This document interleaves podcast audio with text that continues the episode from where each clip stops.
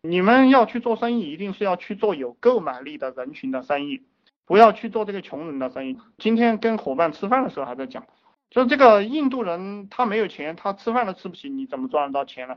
他虽然说有二十几亿人，对不对？他依然很贫穷。稍微有点脑子的人都想做谁的生意？想做欧美人，想做发达国家的生意，想做北美、欧美、欧洲这些人的生意，德国、日本人的生意，对不对？因为他们有钱嘛。所以说做生意一定要势利，就是你不要去做那个没有钱的生意啊，这些都是经济学啊，你们真的是要读读经济学。就如果你实在看不看不下去那个大部头书啊。你就去买本经济学原理，读第一章就把十个经济学原理读懂了，然后去套你的项目，没事去想一想，没事去想一想，赚钱的手段就出来了。有些事我做不到，极端去办，有很多顾虑。我就一个问题，你有啥顾虑啊？我真不知道你有有啥顾虑。你要进监狱还是要进班房啊？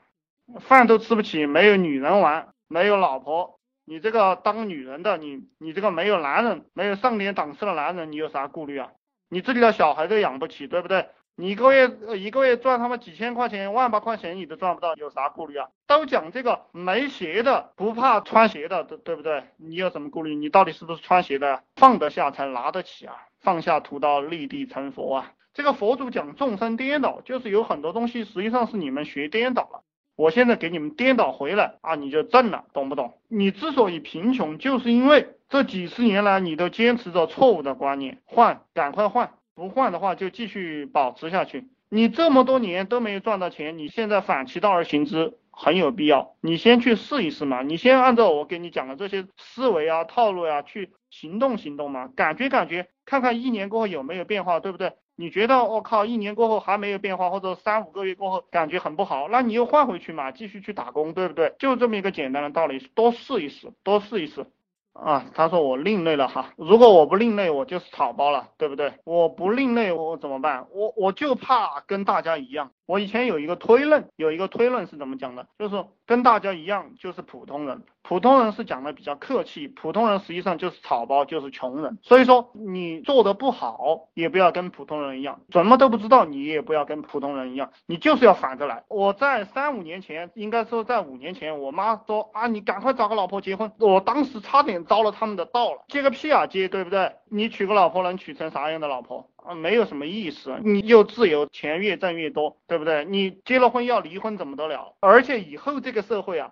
结婚的人会越来越少，离婚的人会越来越多，就是这个社会会越来越自由。今天其实我也在想这样一个问题：婚姻是什么东西？婚姻就是两个弱者需要靠在一起相互取暖，所以说才建立了一个婚姻。当有钱了，对不对，兄弟们？我就给我爸爸讲，我说结婚有什么好处？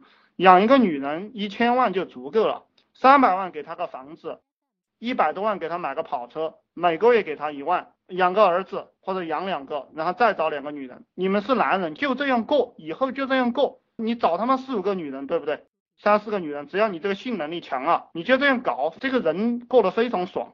今天晚上跟这个睡一睡，明天晚上跟那个睡一睡，累了都不回自己的家，对不对？多舒服啊！然后你就努力赚钱就行了。当你上了道了过后，你会发现这个赚钱是蛮容易的。没有上道，你会认为赚钱很难。其实我告诉你，我跟你讲的这些东西，很多富人都在这样干，不是我在跟你讲另类，对不对？那屌丝找不到老婆，有你什么事呢？你就找找几个漂亮的，多养几个儿子，对不对？哪个女人要闹了，你就让她到美国去留学，对不对？那你给她报个什么 MBA，让她去学学习啊，就就这样玩的。你们到底要过什么样的人啊？到底要活什么样的人？到底是要活一只狗，还是要像一个人，还是要像一个皇帝，要像一个爷啊？你们自己去选择。这个生死有命，富贵在天。但是有一句话也叫做三分天注定，七分靠打拼。人各有各的命，你们到底要怎么活，自己去选择。条条大路，反正都是要死的，对不对？